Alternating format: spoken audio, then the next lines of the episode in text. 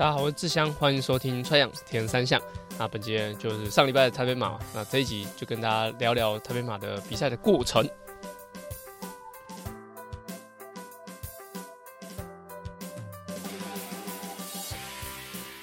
川阳田三项主要在分享台湾及国际上田三项资讯。希望在节目里让大家知道，其实铁人三项没有这么困难，用对方法，人人都可以成为铁人。如果你在节目里听到对你自己有帮助的知识，吸收到不一样的观念，节目也开启赞助方案，可以每个月订阅象征五十一点五公里的五十一元，支持节目持续更新。赞助连结可以点选节目资讯栏。好，大家应该在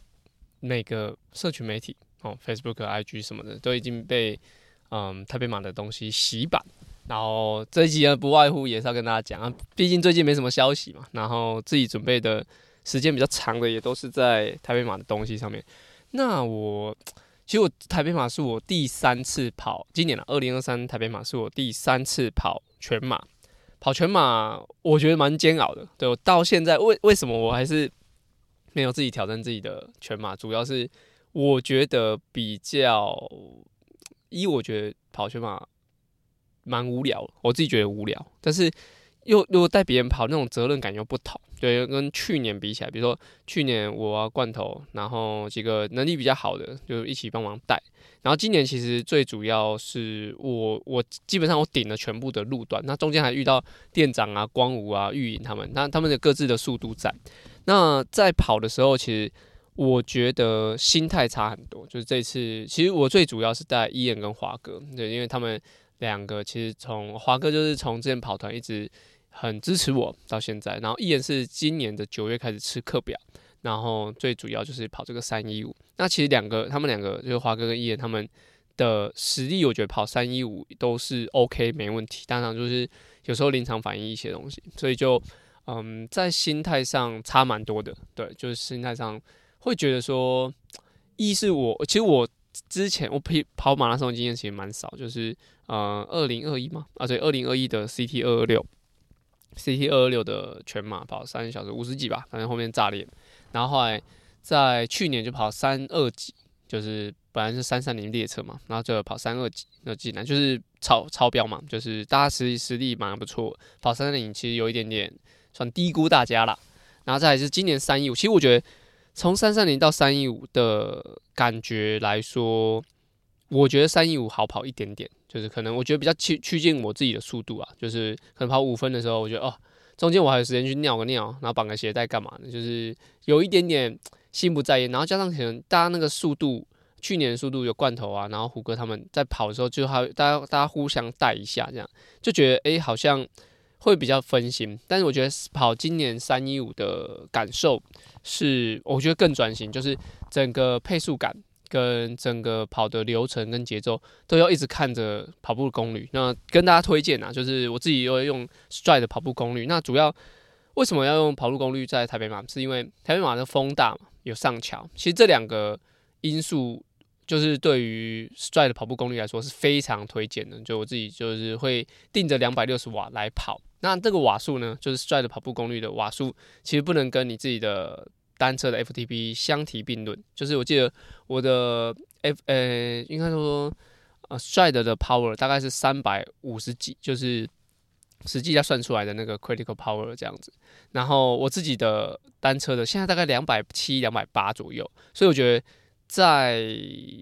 两个换算上是分开的，但是一样就是反正数字高的比较赢嘛。那在跑台北马的时候，就是嗯，在跑上坡跟平路的时候，就是看看功率来来进行。我觉得差非常非常多。就是如果说你是这次比赛觉得自己不知道怎么爆掉的，那蛮蛮有可能就是遇到这两个情况，就是风大嘛。风大的时候，其实你会不知道自己要用多少体力输出。反正就是跑步功率它也是有。可以算得到风阻的，应该说风，你对抗风的力量有多少？然后上坡更更是明显，就是我已经觉得我已经轻松了，就是呃比较轻松在在输出这个在上坡的时候，就环东大道那一段的时候，我已经觉得我比较轻松了。但是诶，瓦数还是偏高，所以假如说你是没有没有跑步功率的人，你反而是更容易会在上坡的时候会。整个飘掉，就是呃，我我在跑的时候，我刚刚不是讲说是两百六，两百六跑完其实刚刚好，就是这次的全马，我也差不多二五二五九啊，还是二六二跑完瓦数跑完，刚好是三个小时十四分。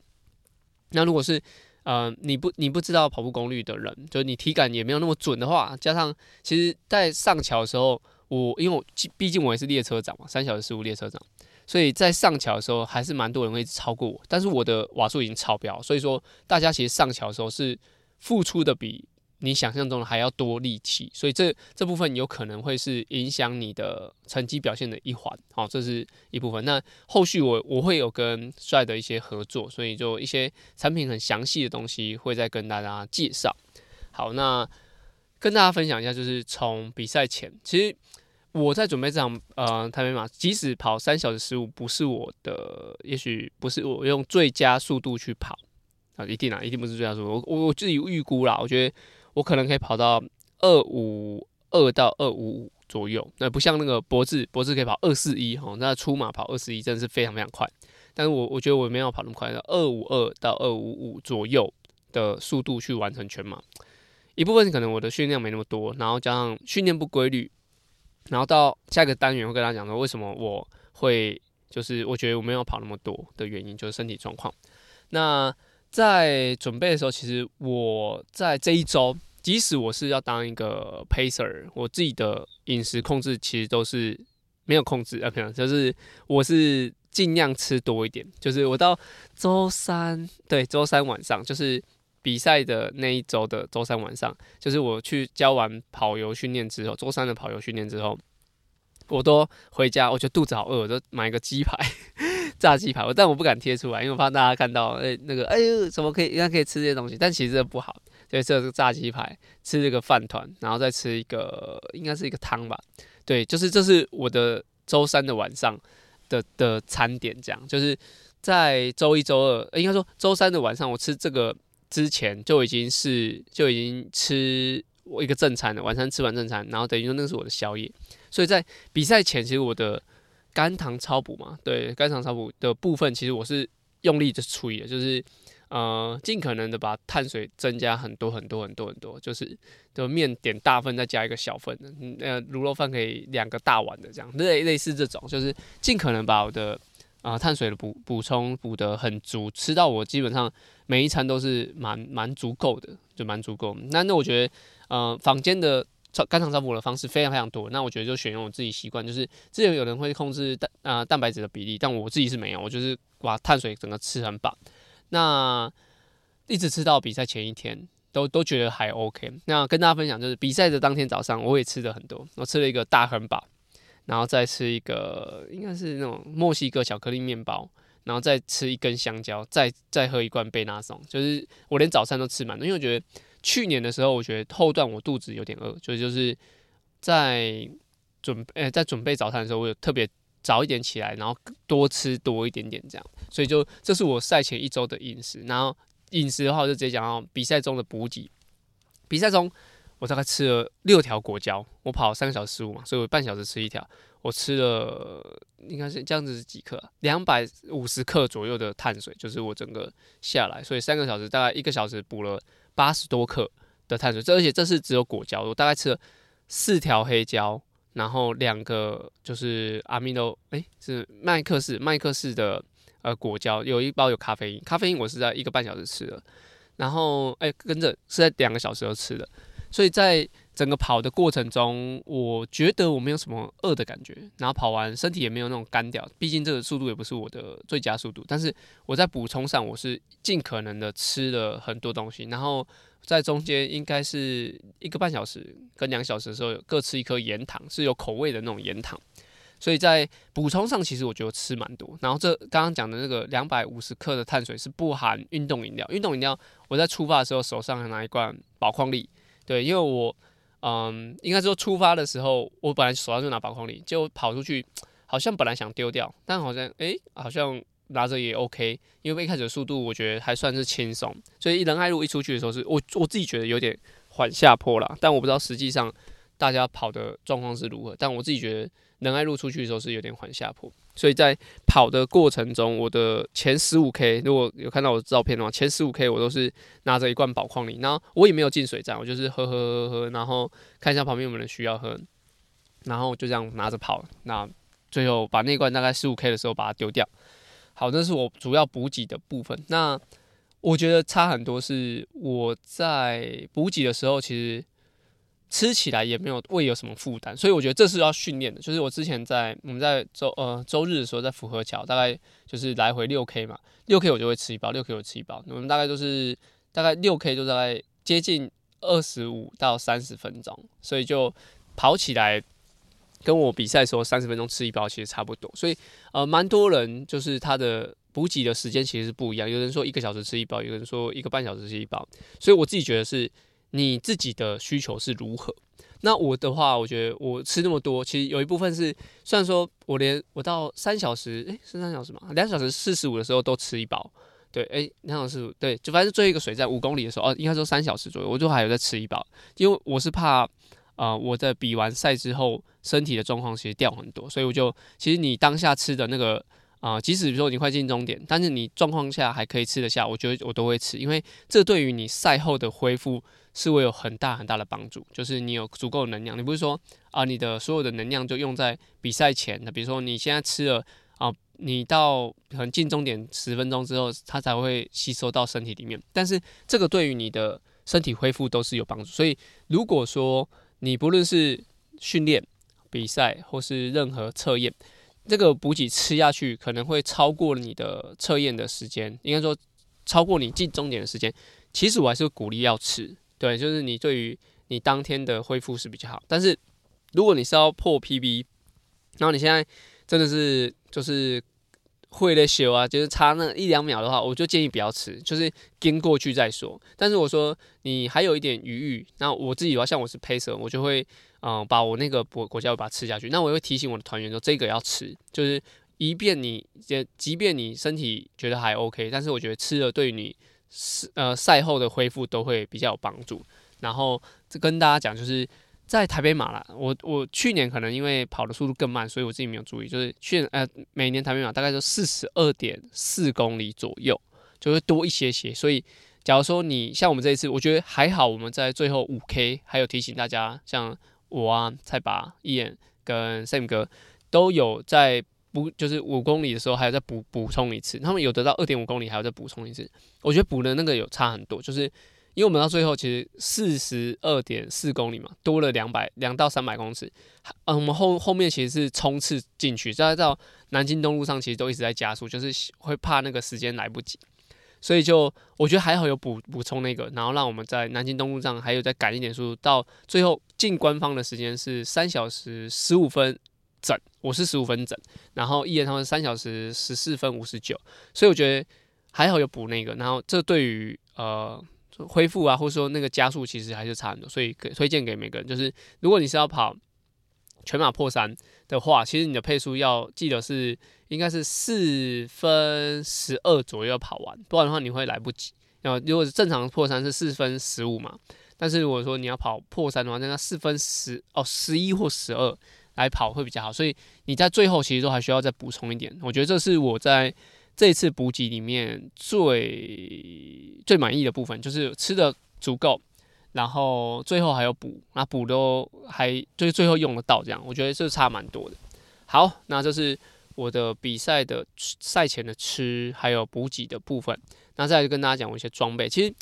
去年的装备，去年是很干很冷，大概八度吧，除诶跑整整体下来是八度，但跑的时候大概出发大概四度五度。那我的去年的装备就是袖套、手套、短袖、背心、帽子，然后跟我的一个短裤，然后短裤后面还要加腿套，就膝盖以下的腿套，就是大概七分的腿套腿套，然后整体是这样。在今年跑的时候，我把袖套，一是我袖套找不到了哈，袖套没带，然后但我还是穿一个短袖的打底衣在里面，然后穿 on 的背心，然后跟我的手套。然后下半身其实就是穿一件跑步裤这样而已，所以呃一部分是因为今年没有到那么冷，然后二是呃我觉得速度比较快一点，所以我就比较没有比较没有在我的装备上穿那么多。那也一部分就是我也怕说跑后面会很热，但是其实一出发的时候，就是大家在大概是在三分钟的时候，其实我就把我的身上的套套的雨衣脱掉，然后就已经放到旁边去，因为我知道就是如果说你站在站在出发点，你会觉得冷，那就是好的天气。但是如果你站在出发点，大家挤在一起，你不觉得冷，那我觉得就是一个比较热的天气。所以我就即使是就出发的时候，好像有一飘一点点小雨，但是我还是把我的雨衣先脱掉。所以就我觉得可以给大家自己判断，就是如果你已经到准备区准备，然后你还是觉得还是有点热。那我就建议你把一些比较重要的，比如保暖的东西，比如有人会戴呃脖脖围啊，就是脖子的，就是那个算头巾吗？对，头巾。有人会戴那个。如果说你在当下你觉得有点微热，那你跑出去绝对会超热。所以就是你在服装选择上，我会建议就是你一样是带比较轻便的装备，比如说像我会戴袖套或是手套。然后你站在起发起出出发点，甚至寄物的时候，你觉得脱掉会有一点点冷，那就对了。那就是你这样穿就就 OK，但是如果说你一脱掉超级冷，就是冷到不行的话，那我觉得你就建议要穿着，因为你在跑的时候温度可能会多个四到五度的体感。就比如说你现在跑十五度，你现在站那边十五度，但是一跑起来你可能跑感觉体温的，呃那个气温大概二十度左右。所以在选择上，我是自己的感觉是当下我就把我的雨衣脱掉，然后就准备开赛。那我还是戴手套，因为我觉得。呃，环东大道还是有比较大的风，然后手的部分是比较末端的，那我就会把它尽量保护起来，因为呃手很重要，就是刚刚讲到吃补给嘛。如果你的手已经麻掉的话，啊就剉赛啊，你就基本上没办法好好的吃补给，然后掉地上更麻烦，就是你不太可能下下去捡，但是你又要必须要吃这些东西，所以大家其实路上看到很多果胶，我不确定是不是就是手已经冻僵了，还是说你戴着手套吃，还是单纯溜球，所以就是。呃，末梢的部分，尤其是比如耳朵，真的很冷，耳朵，然后你的手手指，甚至脚趾，呃，前面套一个比较会防雨的，呃，可能贴在上面的，我觉得都会有有帮助这样子。那之后可以跟大家分分享说，跑鞋要怎么样可以贴前面的那个比较可以挡水，但是我觉得那个也不一定真的有用啊，但是可以推荐给大家。好，装备上就是以这样子来进行，然后我自己呢，因为我的。裤子 on 的裤子，我是穿越野跑的裤子，它的肚呃肚子里面口袋有五个五个口袋是可以装补给品，但因为我刚刚讲，我就吃了大概五条到六条果呃六条果胶，两颗盐糖，所以其实我另外还有多一个就小腰包袋，就是其他品牌的小腰包袋，大概可以放三条四条果胶哦，那样塞进去。然后我的习惯是我跑跑跑，因为我身上刚刚有带四。四条果胶嘛，然后我说小腰包带还有再带两条，所以我是把我的呃裤子上的口袋的补给品全部吃完之后，然后把腰包带拿出来，然后再放到我的裤子上面，就是等于说有大家如果可骑骑车骑车的时候的水壶，通常大家都会拿那个下管的那只水壶，然后喝喝喝完之后，我会把立管那只水壶。换到前面，然后前面换到后面。那我刚刚那个跑步的部分也是一样的方式，就是裤子的的补给品其实比较方便拿。然后后来我把就是把腰包的补给品再拿过来塞在裤子里面，就是前面裤子的吃完了，所以就这样子的拿的方式，我觉得有帮助于我更加的补比较可以准确拿到补给品。我觉得这差非常非常多，所以就。假如说你的跑裤像有些什么 T 八还是什么的，他们的跑裤也是有很多口袋，然后你加上你还是有腰包的话，我会建议就是口呃裤子的吃完之后，把腰包的拿出来，然后放在裤子的口袋里面，我觉得这会差蛮多的。好，那在比赛的过程，就是最后我们是很顺利的完成了，就三小时十五这个配速。我自己觉得，大家其实在喊群组喊说三小时零五分，但我觉得。一年要进步十分钟。如果说三小时十五是已经是紧绷的速度，一年要进步到三小时零五偏快，因为我自己抓是三小时零八。如果说是今年是四三七的配速，那明年就要用四二七的配速跑完，我觉得有一点点硬，所以就我会建议三三零八。但是我觉得大家可以先练半年再说，半年再看看是不是需要上修我们的目标这样子的方式，然后让。啊，明年也一样有车列车可以开了，所以我一样会赛前会跟公告说，诶、要跑什么速度，大家可以一起来这样，那一起顶峰啊，然后一起在路上打屁哈啦，一起面对自己痛苦的事情。好，那在呃，南京东路上呃发生一件事情，是我应该整个整个比赛之后结比赛结束之后，我跟我呃我跟我太太讲而已。就是其实南京东路上的时候，我进呃进终点前大概还有一 K 吧，一 K 一点二 K，反正看到很多人在加油。然后呃那时候伊人在我左边，然后左哥也在我左边，就我跑在最右边，然后 Sam 哥、小杨哥也是在后面。那其实那个当下，我就转头过去看一下一言，看一下左哥，看一下 Sam 哥。其实我有点感动，我就是，其实我已经开始流眼泪，但是我就我也没有特别讲什么，呼吸也是偷偷躲起来，就是应该说隐藏起来，不让人家知道。就是我很感动，其实我我那时候有有哭，然后呃，但那个感动点，我我觉得是一是哇达成目标是如释重负嘛，然后二是哇要有多大的呃幸运。才能够在自己想要比的比赛，跟自己想要的配速，然后跟自己想要达成的目标上同就是达成，然后是很得来不易。然后我记得触发我触发我哭的那个点，其实是我们要到呃已经快应该快接近半马的终点，半马终点，然后才大概还有一段时间才会到全马终点，应该快到在半马终点的时候，听到很多人在加油，然后那个加油的声音其实。呃，有一个声音，一个女生的声音，但是其实是一直此起彼落一直来，但是其中有一个声音就是传到我的耳朵里面，然后我就，我就哭了，我就觉得哦，好好感动哦，就是呃完成一件事情，虽然说这也不是我的最佳成绩或什么，但是我好像在帮助大家，然后我自己也很开心，然后也很感动，我觉得是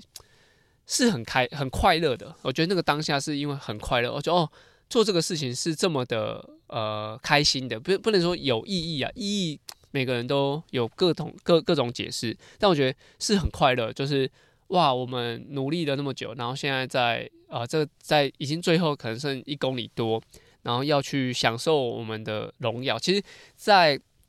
南京东路上的时候，其实我一直在抓时间，然后原本想说。你们就就是到南京东路上，然后享受你们的台北马吧。本来是要这样讲，就是享受你们台北马，就是现在是没问题的，绝对是可以。但是后来时间抓得越来越紧，我就不敢把这句话讲出来。就是说，嗯，我就没有讲话，但是我听到那个声，那个刚刚鼓励的那个声音，一个加就一就一个加油声，然后跟整个场上的氛围，我觉得就是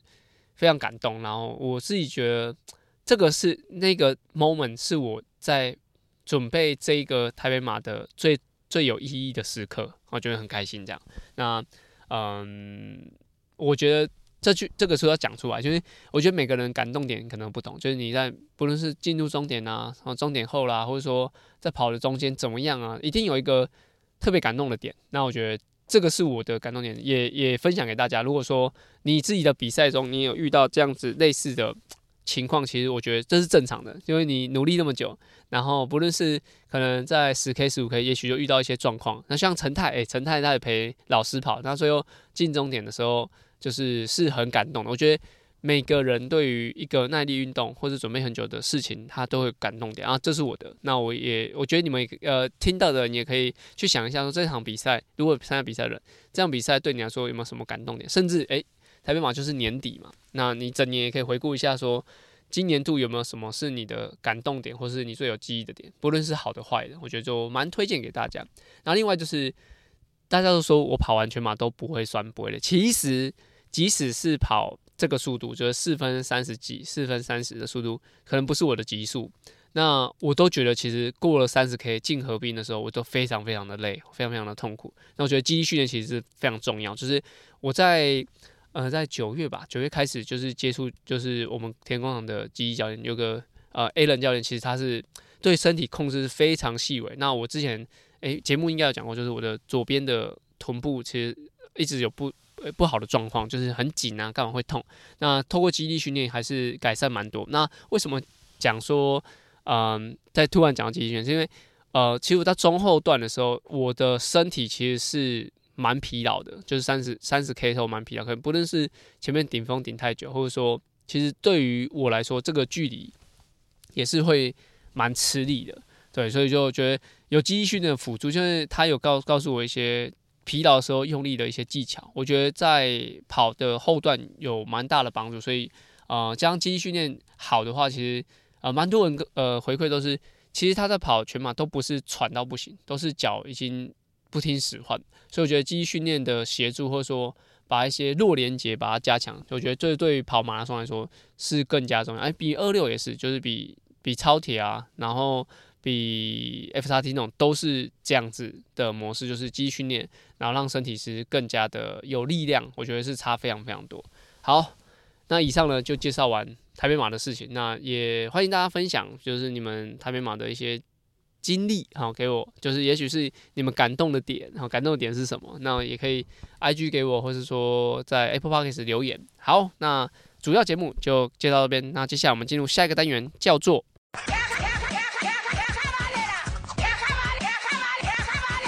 骑卡巴内的骑卡巴内是在 Try 样铁三项 EP 五十开始的新单元，主要骑卡巴内在节目里用来审视我自己现在练的方向到底对不对。有时候骑慢一点反而会有不一样的收获。而这个单元的灵感来自于教学，还有听众留言，所有问题都欢迎到 Apple Podcast 或我的 IG 留言哦。这一集主要是要跟大家讲，就是我的身体状况。那有两个部分，一个部分是我节目最近更新的时间都不是那么稳定，那主要是因为。我们的年底会有一些就是活动啊，然后一些排程，然后跟最主要是还蛮多人开始询问线上课表，所以有时候在接下一个人的时候，就是讯息的来回，或是刚开始做没，就是应该说磨合的时候，就会花比较多时间，所以我都会有时候，嗯、